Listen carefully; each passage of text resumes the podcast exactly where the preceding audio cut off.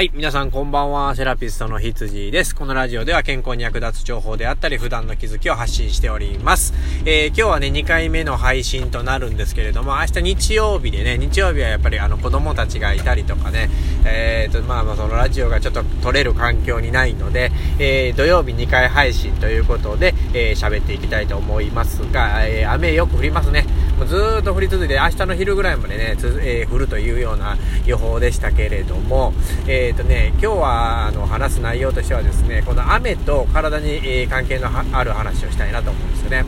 で、え、気圧ですよね、気圧。で、えー、気圧が下がると、えー、雨が降るとですね、まあ、あの、なんで体がしんどくなったりとか、あの、痛いところが出てきたりとかするのかっていう話を今まで、えー、おそらくやったことがなかったんじゃないかなっていうふうに今思って、えー、ちょっと話してみたいと思います。えー、これはですね、あの、まあ、山登りに例えたらわかるんですけれども、あの、山ってね、上がっていくと、あの、山頂の方っていうのは気圧がどんどんどんどん下がっていきます。そうするとね、あの、ほら、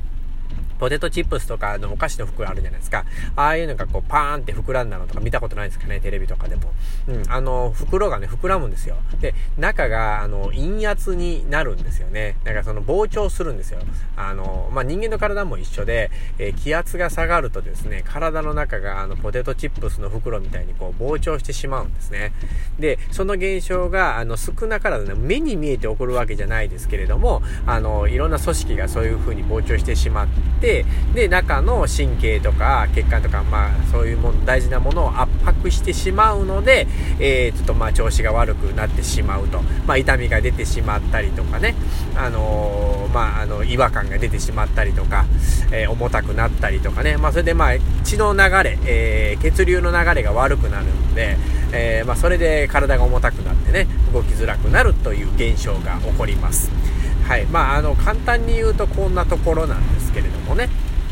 まあ、確実にね、雨の日と天気の日がどっち調子いいって聞いた時に、雨って答える人ってほぼほぼいないと思うんですよね。まあ、あの、高齢になればなるほど、もう本当に雨の日のね、体調の悪さっていうのは歴然と出てきますので、まあ僕の患者さんとかでもね、あの、大体雨の日はね、本当に不調を訴えてきますので、ああ、雨の日だと、あ今日はもう結構皆さん、訴えが多くなるなっていう風にはもうね、覚悟の上で行くんですけれどもね。まああの、治療家としてはね、まああの、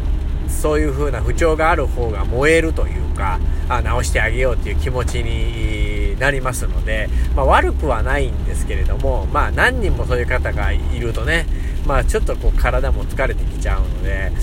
まあ、あの晴れの日の方がね、まあ、あのこう気分もこう疲れなくしが仕事ができますので、まあ、あのいろんな日があっていいんですけれどもね、うん。まあ、皆さんもね、まあ、ちょっとその雨の日の方が本当に体調が悪いのかなとかあの何にこう体がね左右されるのかな体調がね左右されるのかなっていうのをもうちょっとその注意深く自分の体を見てみても面白いかと思いますね。まあ結構ねまあその曇りとかまあ本当に大降りとかね、まあ、天気の崩れる前とかカラッカラに晴れてる日とかまあ、そういう天気のちょっとした違いでもね体の違いを分かる人は分かるんですよ。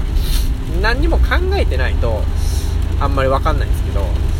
すごく敏感になってる人ほどやっぱり分かるのであの注意深く見てみてください。何かね変化が出ると思いますのでね。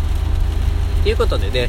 しょうもない話で申し訳ないです。今日はね、まあ、簡単なちょっとお話で終わりたいと思うんですけれどもまあ、またね、あの、面白い話見つけて、ここで話したいと思いますので、よろしくお願いします。ということで、セラピストの羊でした。ではでは。